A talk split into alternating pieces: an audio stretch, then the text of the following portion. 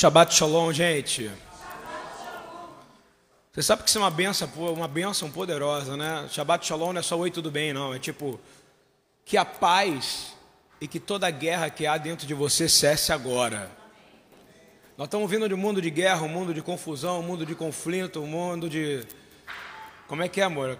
Cornovírus? Coronavírus. Né? Coronavírus. É... Dessas coisas todas por aí. Mas eu vou te dizer uma coisa. Não tem nada melhor do que entrar no esconderijo do Altíssimo como nós entramos agora. Quem concorda com isso?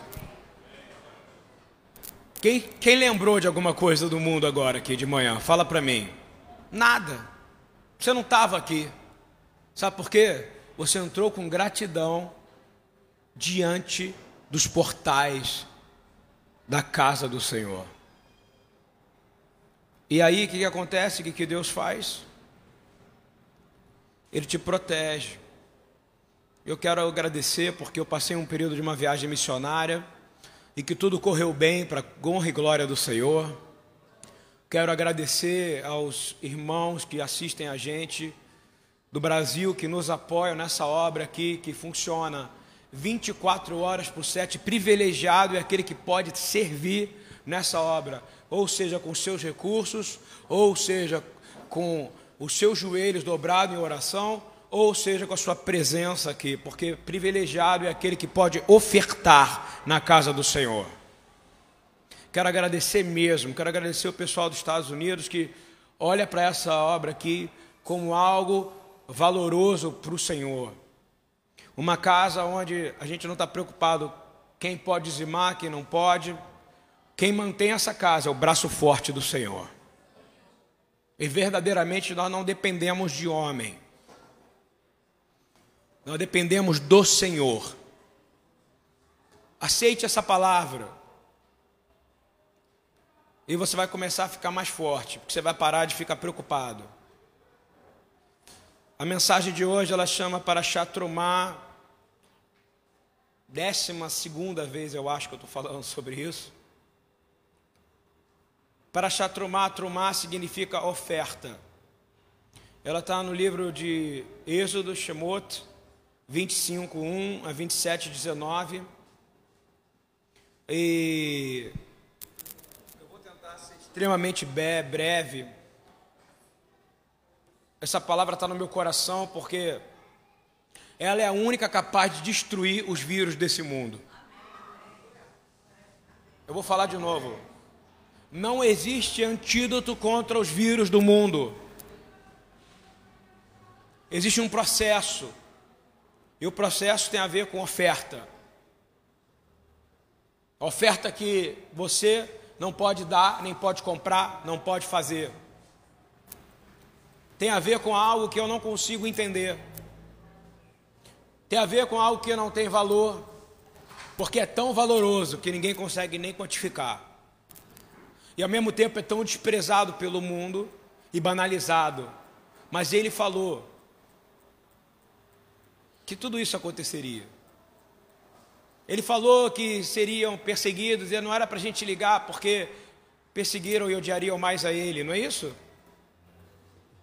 Irmãos, há uma doença nesse século, e essa doença, ela chama rejeição. A rejeição é a coisa mais agressiva que pode acontecer num ser humano. A rejeição ela causa câncer, a rejeição vai causando doenças, a rejeição vai te fazendo ficar feio. A rejeição vai fazer você ter observações de pessoas que não são verdadeiras. Você não vai conseguir mais olhar para a pessoa, porque você acha que você é rejeitado. Isso tem um problema gravíssimo dentro de você, se você é do corpo do Senhor. Primeiro, porque o Senhor pede uma coisa nessa paraxá, que é um padrão. E a paraxá, quem sabe, significa o que? Provisão. Nessa provisão da palavra de Deus, ele fala assim: que ele pede ao povo de Israel, o Adonai, ele pede. Quando Deus pede, você tem que fazer o quê? Dar o que ele pediu, seja o que for. E não tem a ver com dinheiro, gente, deixa de ser ignorante. Vamos sair do mundo evangélico agora, em nome de Yeshua? Podemos sair, hein? Vamos entrar no mundo da Bíblia de verdade, vamos entrar na palavra. Eu estou entrando no livro de Shemot, Êxodo 25, 2. A palavra diz claramente: Deus pede ao povo de Israel, Deus pede, então Deus pede algo ou não para você? Não, só pediu para Israel, ele não pede para você. Ele pediu: fala aos meus filhos que me tragam uma oferta alçada de todo homem, vamos repetir comigo, cujo coração se mover voluntariamente. Guarda essa palavra voluntariamente. Está na Bíblia, voluntariamente. O Senhor não quer oferta forçada. Ou seja, se você dá uma oferta para ganhar alguma coisa, você é um mentiroso, salafrário. Vou te contar uma história para você entender que é como funciona o processo de oferta para Yeshua, para Jesus. Você imagina, eu estou aqui e fico olhando aqui o gasofilácio na hora do ofertório. E eu realmente fico olhando a cara de vocês enquanto vocês ofertam. Né? Sério? Paulinho vem aqui, pega o envelope e eu fico encarando o olho dele. Não precisa vir, não. Vou ficar olhando, olhando, olhando. Deixa eu ver como é que esse cara está ofertando. Porque o valor. Mas Jesus fez isso. Ele ficou aqui, ó. Assim, ó. Palavra fala que ele ficou observando enquanto eles ofertavam. Tem que estar acompanhando aqui, gente? Ele não, ele ficou observando o momento do gasofilácio. Imagina que coisa constrangedora eu ficar parado aqui e observar, Soraya, você trazendo, ficar te olhando assim, lendo a sua alma e sabendo por que que você está ofertando. Ele é Deus. E não tem a ver com dinheiro, tanto não tem. Porque a palavra fala que ele estava olhando como as pessoas ofertavam. Não era o quanto. Repete comigo, como? Não é quanto.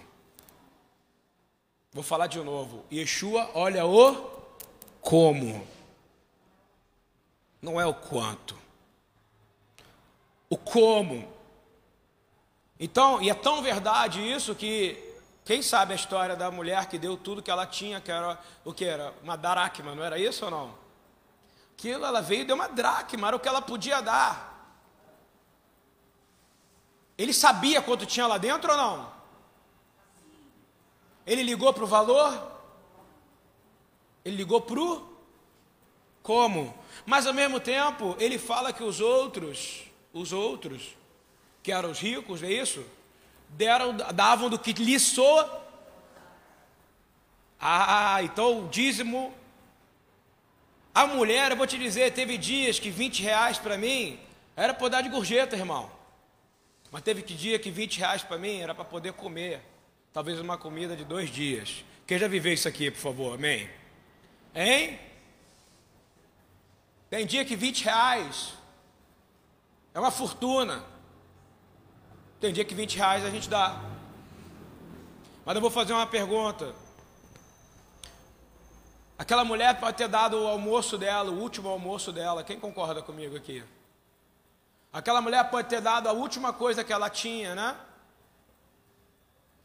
Porque Deus está procurando pessoas que dão de forma voluntária. E não é que tem a ver com o valor, tem a ver com o que você está dando. Eu vou num processo muito mais profundo agora. Yeshua vai completar esta palavra que ele fala em Shemot, em Mateus 6, 21. Ele vai dizer o que? Onde estiver o vosso tesouro, ali estará o seu. Você acha que ele está falando de recurso financeiro, irmão? De verdade, hein?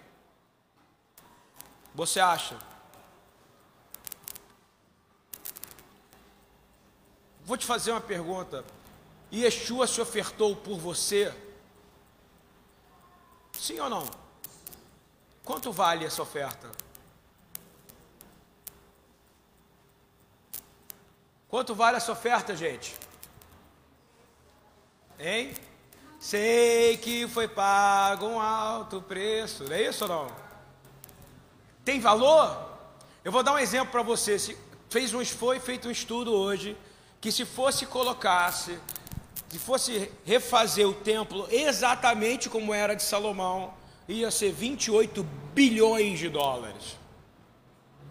Não tem templo na terra mais caro do que esse. Tem? Não tem. A igreja mais cara que foi construída foi uma em Kansas City, da igreja metodista, um bilhão e meio de dólares. 20 bilhões. O que, que, que Yeshua fez com o templo? Mas teve um dia para ele ser destruído, não teve? Que dia que o templo começou a ser destruído? Foi bem antes, foi quando Deus já não habitava mais lá. Quando Deus não habita em você, você é um templo destruído, irmão. Deus precisa habitar em você. Vou falar de novo: Deus precisa habitar em você. Ele subiu numa cruz, no madeiro. Quando ele fala uma coisa para os discípulos, eu quero fazer uma pergunta bem rabínica para você.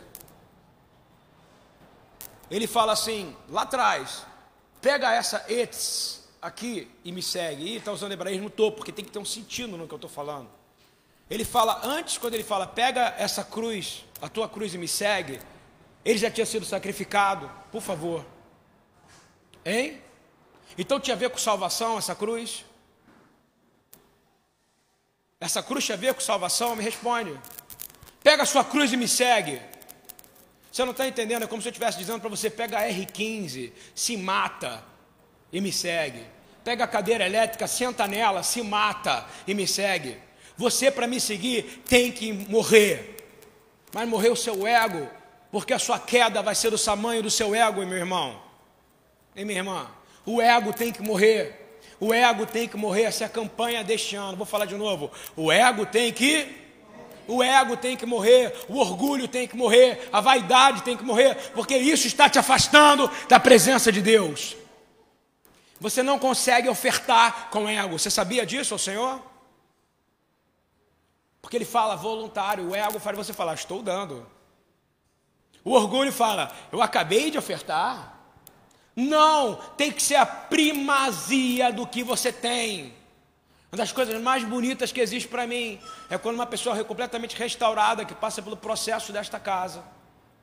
Quando eu digo o da processo missionário, a primeira coisa que a pessoa faz é impressionante, ela traz uma moedinha e joga ali dentro.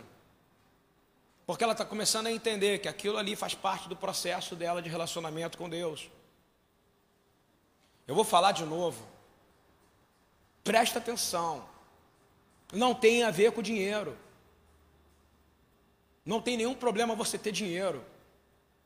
Porque se não tivesse dinheiro, essa casa já estava fechada. Quem concorda comigo aqui? Discorda de mim e fala: se não tivesse Deus, essa casa estava fechada. Estão entendendo a diferença ou não? O meu tesouro está em quem? O meu coração está em quem? E o que, que o Senhor provém? Hein? A comida da segunda viva, a luz, o ar-condicionado, o piso, a água que tem que entrar aqui praticamente toda semana, os custos de comida que são altos aqui, tudo que a gente faz é para Ele, cara. Agora eu vou te falar uma coisa. Qual é a coisa mais importante que você tem para dar para ele? Fala para mim. Agora eu quero saber quem. Eu vou dar um bombom mesmo. Ó, até antes eu falar, se alguém responder primeiro, qual é a coisa mais importante que ele quer de você? Dez, nove, oito, sete, seis, Ninguém se salva sozinho. Quatro. Hã? Que? Não. Fé ele te dá também. Tempo. O seu tempo vai determinar quanto ele é importante para você. Vou falar de novo. O tempo que você oferece para Ele vai determinar. Porque tempo Ele criou e te deu, não foi? Me dei bem, não vou precisar dar bobão para ninguém. É tempo, irmão. Tempo.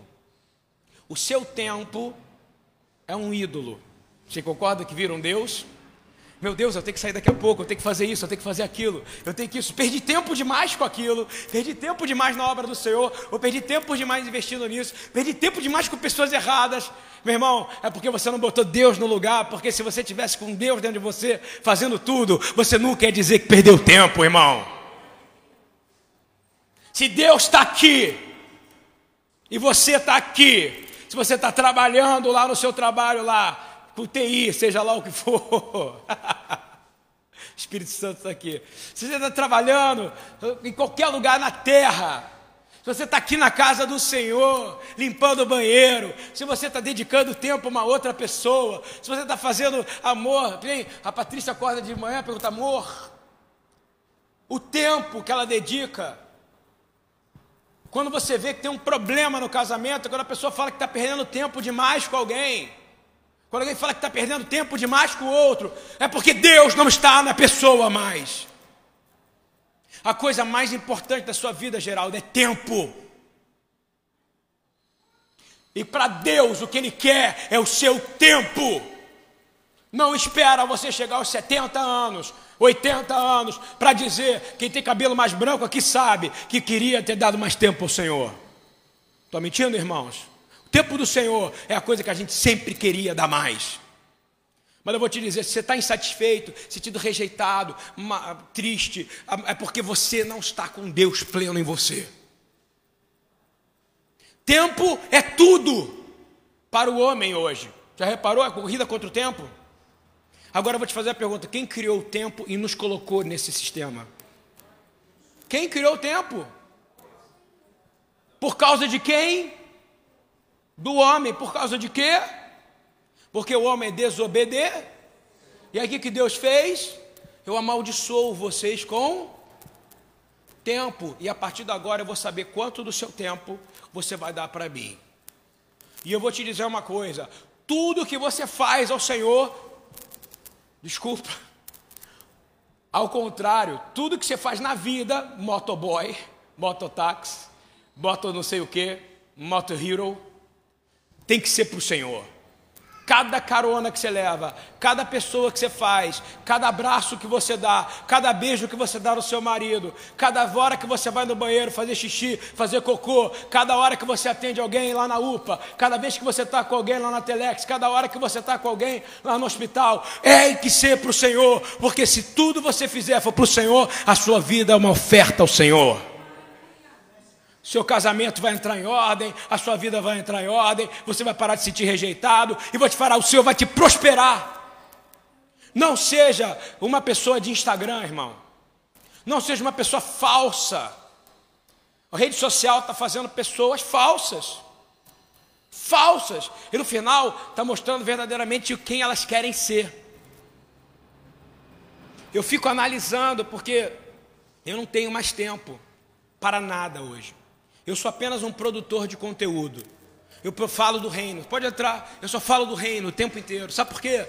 Porque eu dediquei, na verdade, decidi dedicar a minha vida ao Senhor. Eu não estou falando que você não dedicou, eu estou dizendo que essa é a minha ofissão. É um trabalho. Esse é o meu trabalho. Eu estou lá nos Estados Unidos, eu estou ensinando a palavra de Deus, servindo a palavra de Deus aos, aos homens, dando comida, varrendo o chão, jogando lixo. Sábado passado estava jogando lixo fora lá, estava lavando o chão e fazendo tudo que eu fiz aqui no processo de, de estruturação daqui e vou fazer de novo. Segunda-feira começa uma nova fase aqui nessa casa. Avivamento. Eu quero um romper nessa casa. O que é o romper aqui? Muda esse sistema seu se você está insatisfeito, é porque Deus não habita dentro de você ainda. Uma pessoa com Deus, ela é plena e contente, concorda comigo? Ele quer saber como você está ofertando de janeira. Eu fico impressionado porque é, um amigo meu foi para a África, Lu, e Giza. Ele me contou uma história impressionante. Ele foi fazer uma missão lá e tinha reunião no grupo de missionários. E aí, na primeira reunião do sábado, O cara chegou para ele e falou assim: acabou a reunião e ele levou uma baita de uma oferta, não é isso? Mil reais. Dando um exemplo. Na primeira reunião ele falou: vou arrebentar, vou dar logo minha oferta grande para começar bem aqui, não é isso? Só aconteceu o seguinte: no segundo dia, isso aí, Benjamin. No segundo dia, sabe o que aconteceu? Oferta de novo. Ele não tinha mais o que ofertar. Aí, aí ele foi lá e procurou um dinheiro na bolsa dele. Aí deu pouco, não é isso? No terceiro dia de reunião, tinha oferta de novo. No quarto dia, terminava a reunião, tinha oferta de novo. No quinto dia, tinha oferta de novo. Ele falou: Como é que pode, para pastor, você está pedindo oferta no meio da reunião? Ele falou: O problema não é a quantidade que você está dando, nem a quantidade de dias, é porque todo dia você tem que vir com o coração voluntarioso para servir ao Senhor, e a maneira que você tem que demonstrar é como os pais da nossa fé fizeram. Então o segredo é que as pessoas elas, elas separam o dízimo delas, as ofertas delas, e vão dando de pouquinho em pouquinho, todo dia, para que todos os dias elas não cheguem de mãos vazias na casa do Senhor.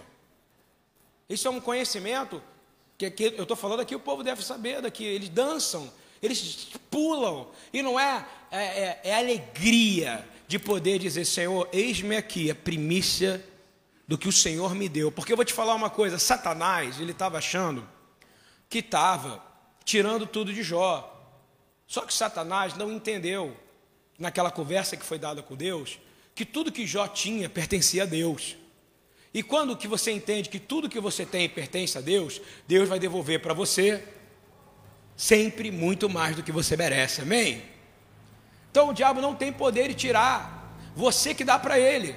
É você que dá para ele. Vou falar de novo. Você que dá para o diabo. Você que deu o seu tempo. Você que dá tempo. Se você está no seu trabalho só para fazer dinheiro, você está errado. Você não tem que estar no seu trabalho para fazer dinheiro. Esse é o problema da motivação. Você não tem que estar no seu trabalho para fazer dinheiro, Tiago. Você tem que estar no seu trabalho para honrar a Deus. Você sabe do que eu estou falando. A vida vai mudando. Conforme a pessoa, o homem vai atendendo isso, né, Mônica? A vida vai melhorando. A oferta é a sua vida. Eu vou falar de novo: a oferta é a sua vida. Quem concorda comigo aqui? Então dá mais tempo para o Senhor. Olha só, dá mais tempo. Presta atenção no que eu vou te falar. É, é tão importante isso. Quando Jesus fala, é, Deus precisa de um santuário? Fala para mim. Ele precisa? Ele falou que não queria habitar em templos construídos por mãos de. Mas ao mesmo tempo ele fala algo interessante. Ele fala, nessa paraxá, ele fala assim: Veasul mikdash veshachant betorrein. Agora eu vou traduzir para vocês. Ti, sap. Ele vai dizer assim: E me farão, depois com essa oferta voluntária, repete comigo, oferta voluntária é o primeiro passo para o Senhor fazer habitação em mim. O que é oferta voluntária? Alguém sabe dizer? É gratidão, irmão. É gratidão. É gratidão. Sem gratidão você não consegue ter o Senhor habitando em você. E ele diz assim que ele, você vai habitar, que ele vai habitar e que o desejo dele é habitar no meio de vós. Ele está dizendo assim: e me farão um santuário, eu habitarei no meio de vocês.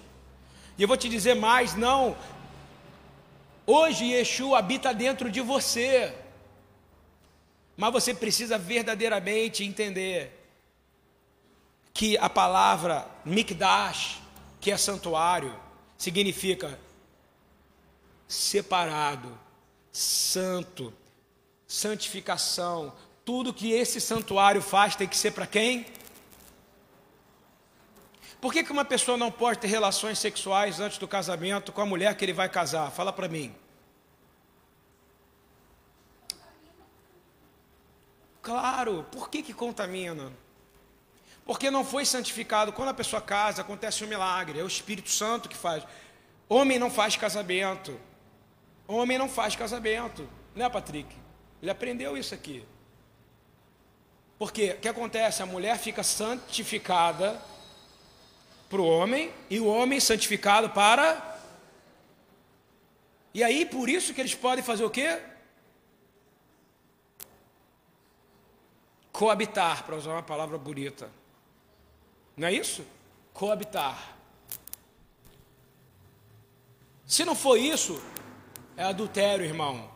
Se não for isso, é adultério. Se não for isso, é fornicação. Se não for isso, você está realmente em pecado. Mas eu vou te dizer: Deus é tão bom que Ele está pronto para receber o seu arrependimento agora. Ouviu bem ou não? Isso vale para masturbação, isso vale para pornografia, isso vale para mão aqui, mão ali, vale para tudo. Se você estiver em fornicação, a palavra fala claramente: não verás o reino dos céus. É te arrepender hoje, irmão. Por que que Yeshua, depois que ele passou pelo processo todo, todo, todo do deserto, fez um jejum de 40 dias, ele venceu Satanás pela palavra, ele falou porque ele veio, e ele foi adorado pelos demônios e foi adorado pelos anjos, e ele chega, e a primeira palavra que ele fala é: creio em mim, é isso que ele fala? Não, ele diz: arrependam-se. Eu tenho uma pergunta para fazer para aqueles evangélicos aqui.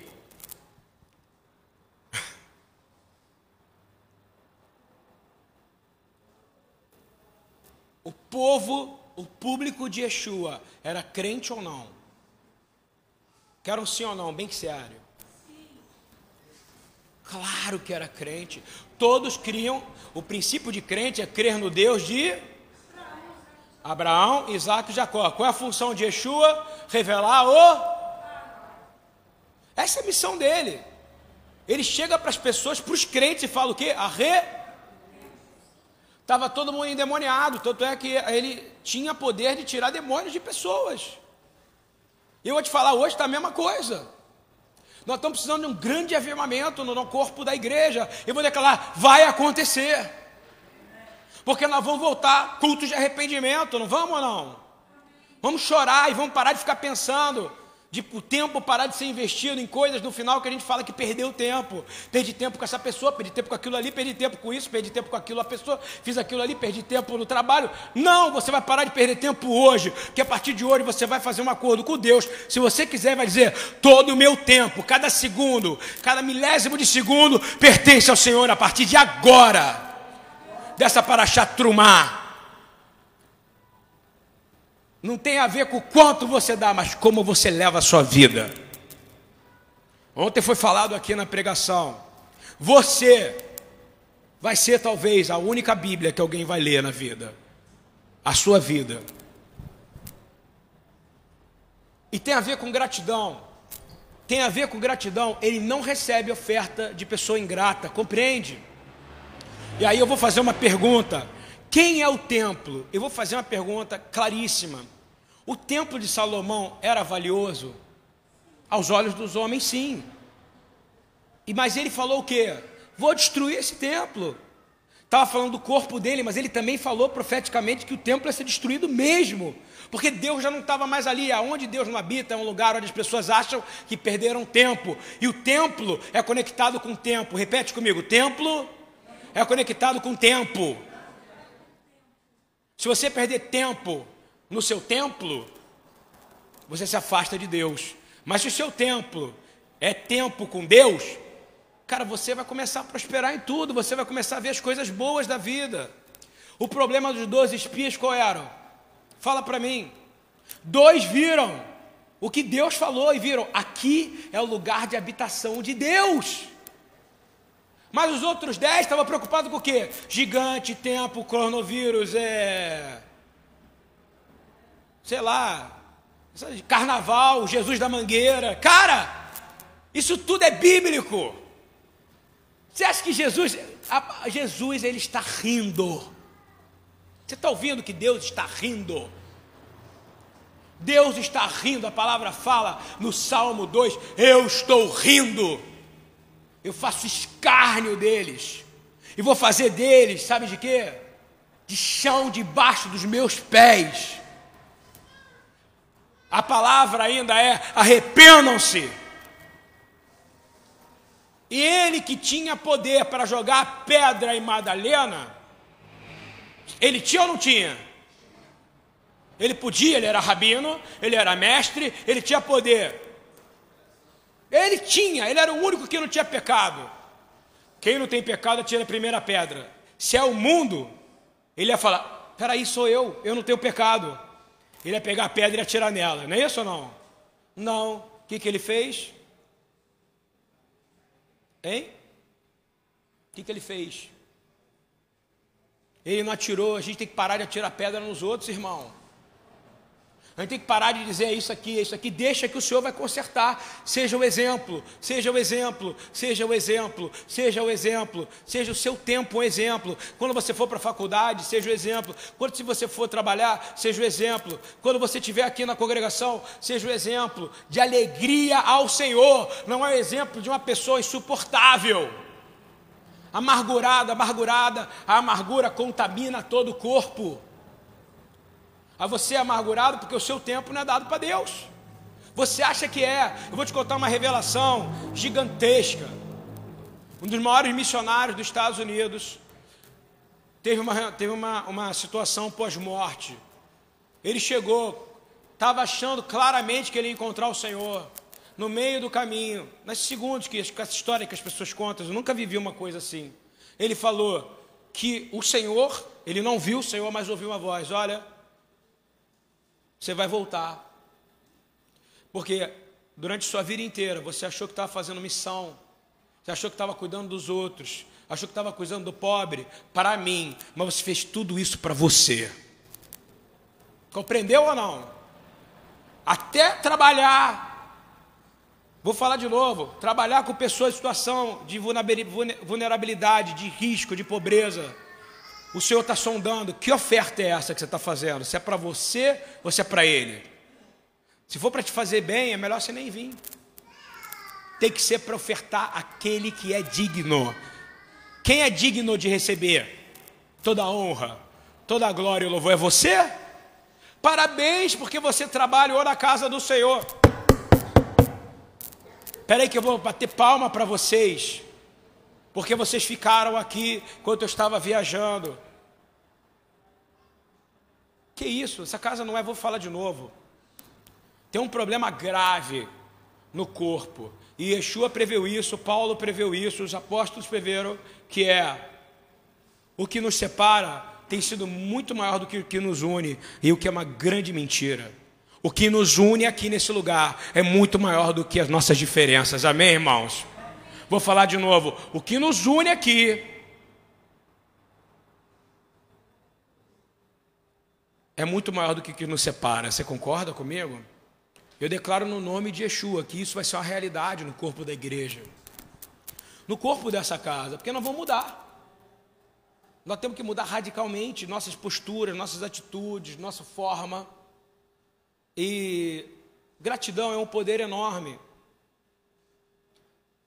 E finalizando, 1 Tessalonicenses 5, se alguém puder abrir. 18.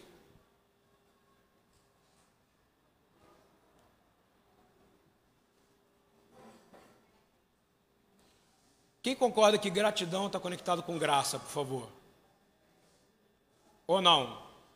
Você consegue imaginar uma pessoa dar uma oferta? Se, eu vou falar uma coisa para você. Se você colocar um dinheiro no gasofilaço pensando que você vai ganhar alguma coisa, o seu Deus, mesmo aqui, vai ter um filtro, está entendendo ou não? Vai para mamão essa oferta, tá? Agora, se você colocar, porque você está grato ao Senhor, sabe o que vai acontecer? O Senhor vai receber. Você não pode dar porque você está prosperando. Você tem que dar. Eu ensino para as crianças aqui elas aprendem. 10 reais, um real, concorda comigo? 100 reais, 10 reais, mil reais, 100 reais, 10 reais, um real, um real, 10 centavos. Você ensina, vou falar de novo, qual o problema de Caim e Abel? Fala para mim. Alguém sabe me dizer? Qual a diferença de Caim para Abel? O Caim, Caim e Abel. Abel deu o, a primícia para o Senhor, o melhor. Você entende que ele não é dinheiro, é tempo, irmão. Todo o tempo que esse homem cuidou das ovelhas, ele pegou. Naquela época valia muito tempo, hoje vale muito mais. Você ganha por hora hoje, você não brinca não. Os caras fazem sua conta de quanto você trabalha por hora e fala, me dei bem. Aquilo ali é praticamente um escravo para mim. A hora dele é barata. Você acha que não é assim que os empresários fazem ou não? Hein? É exatamente assim. Não interessa se no seu salário não aparece. Você é codificado por hora. Mas eu vou te dizer para você: você tem que levantar sua mão e dizer: Deus, eu sou eterno. Eu não cabo nessa terra mais. Eu estou aqui porque eu sou obrigado a estar aqui. Mas eu estou com saudade de você. A terra inteira está doente. Quando eu estava nos Estados Unidos, uma pessoa me ligou. Eu vou continuar com Caim e Abel, porque é o mesmo problema. Quando eu estava nos Estados Unidos, uma pessoa me ligou e me falou: Ei, a minha vida está difícil demais, está horrível demais, eu não estou conseguindo mais sobreviver, eu estou chorando, eu não estou aguentando. Eu falei, não é só você, o mundo inteiro está assim. O pessoal na Sapucaí não está se aguentando, está triste, está deprimindo. O pessoal na faculdade está triste, está deprimido. O pessoal nos escritórios estão triste, estão deprimindo. O pessoal da Globo rindo, está triste. A, a, a, a, a Juju Todinho está triste, está deprimido. Sei nem da onde eu tirei isso aqui, cara. Eu acho que eu li alguma coisa. Existe uma pessoa, não tem, Juju Todinho? Hã? Olha só, ela está triste, está deprimida, você está ouvindo ou não? Por que está morrendo tanta gente? Por que, que tanta gente está triste? Por que, que ninguém está aguentando mais, irmão? Você aguenta, Paulo Silas, viver sem Jesus? Fala para mim. Está difícil, mesmo com ele, está difícil, porque ele está voltando e nós estamos com saudade dele. Não existe. A depressão é a coisa mais séria do mundo hoje. E a ingratidão causa câncer. Olha o que eu estou falando. A ingratidão faz você ser rejeitado, faz meninas lindas, que não eram para se sentir assim, eram para viver próximas do Senhor, com alegria. Mas não tem esse senso mais. Está todo mundo triste. Eu falei para a pessoa que me ligou e disse assim: me conta uma novidade. Eu também estou triste, estou chorando aqui nos Estados Unidos, não está nada legal. Mas eu me apeguei nas palavras de Jesus que disse: No mundo tereis aflições, tem de bom ânimo, eu venci o mundo. Eu levanto minha cabeça e falo: Vou vencer o mundo também, porque ele venceu. Muda a sua posição, cara. Ah, eu sou o único que sofre. Não é.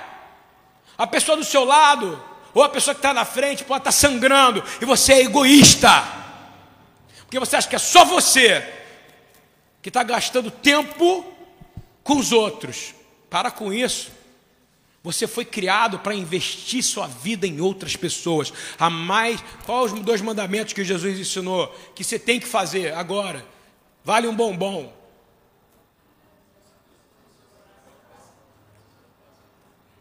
Dele. Eu quero o mandamento de Jesus. Ele deu dois. Ele falou: ó, um eu vou dar uma dica: aprenda de mim, porque eu sou manso, conectado com o tempo. Você sabia isso ou não? Uma pessoa irada porque ela não é impaciente. Você sabia disso? Mansidão é o contrário de impaciência. Você seja curado da impaciência hoje, em nome de Yeshua. Você nunca vai conseguir trazer uma oferta com alegria se você for impaciente. Você não vai conseguir. E você quer conseguir? Sim ou não? Você quer colocar aqui, não interessa, a sua vida. Eu acho tão bonito que eu, o Espírito Santo é incrível, né? Eu olhei para sua mãe agora, janeiro. É, vou parei. Quando o Espírito fala, a gente tem que. Eu olhei e eu vi como ela tivesse te oferecido ao Senhor, sabe? A Deus. Não é verdade? Estou mentindo? Hein? Você não fez isso? Eu senti isso no meu coração. Você oferta o que você tem de melhor, o que ela tem de melhor é você. Amém? Eu senti. Uma mãe, o que ela tem de melhor, o filho, vou te, vou te dizer, o filho vai ser tratado. Você confiar plenamente no Senhor. Muda a sua postura de angústia. Vou te dizer de novo, junto comigo. Mansidão é o antônimo. Antônimo é diferente, tá? De impaciência.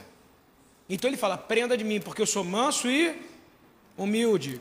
Agora, qual é o segundo mandamento que ele deu para você saber onde investir seu tempo? É onde ele investiu o maior tempo dele. Qual é? Você não vale que você sabe, que eu falei ontem para você. Qual é o segundo? Hein? Ele fez isso. Soraya, você vai me dizer. Ele fez isso. O que, que ele falou? O que, que Jesus falou? É um mandamento novo. Ele disse: um novo. Qual é esse? Ama ao próximo como eu. Mas o que, que significa isso? Que você vai morrer numa cruz? Não, ele quer dizer o seguinte: dedique tempo ao próximo como eu dediquei a minha vida inteira a vocês. Você está disposto a isso? Está disposto a aguentar? Está disposto? Se você fizer para Deus, tudo que você fizer, você vai ter prazer. Eu não conheço um cara que sofreu tanto quanto Paulo, talvez Jó, talvez, sei lá.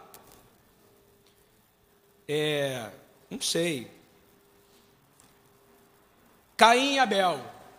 Caim, ao contrário, ele deu a Deus o que sobrou. Compreendeu ou não? E ele ainda foi falar assim: o que, que eu tenho a ver com isso, não é isso? O que, que eu tenho com meu irmão? O que aconteceu? O Espírito de Deus se esvaziou dele, não foi? Saiu dele.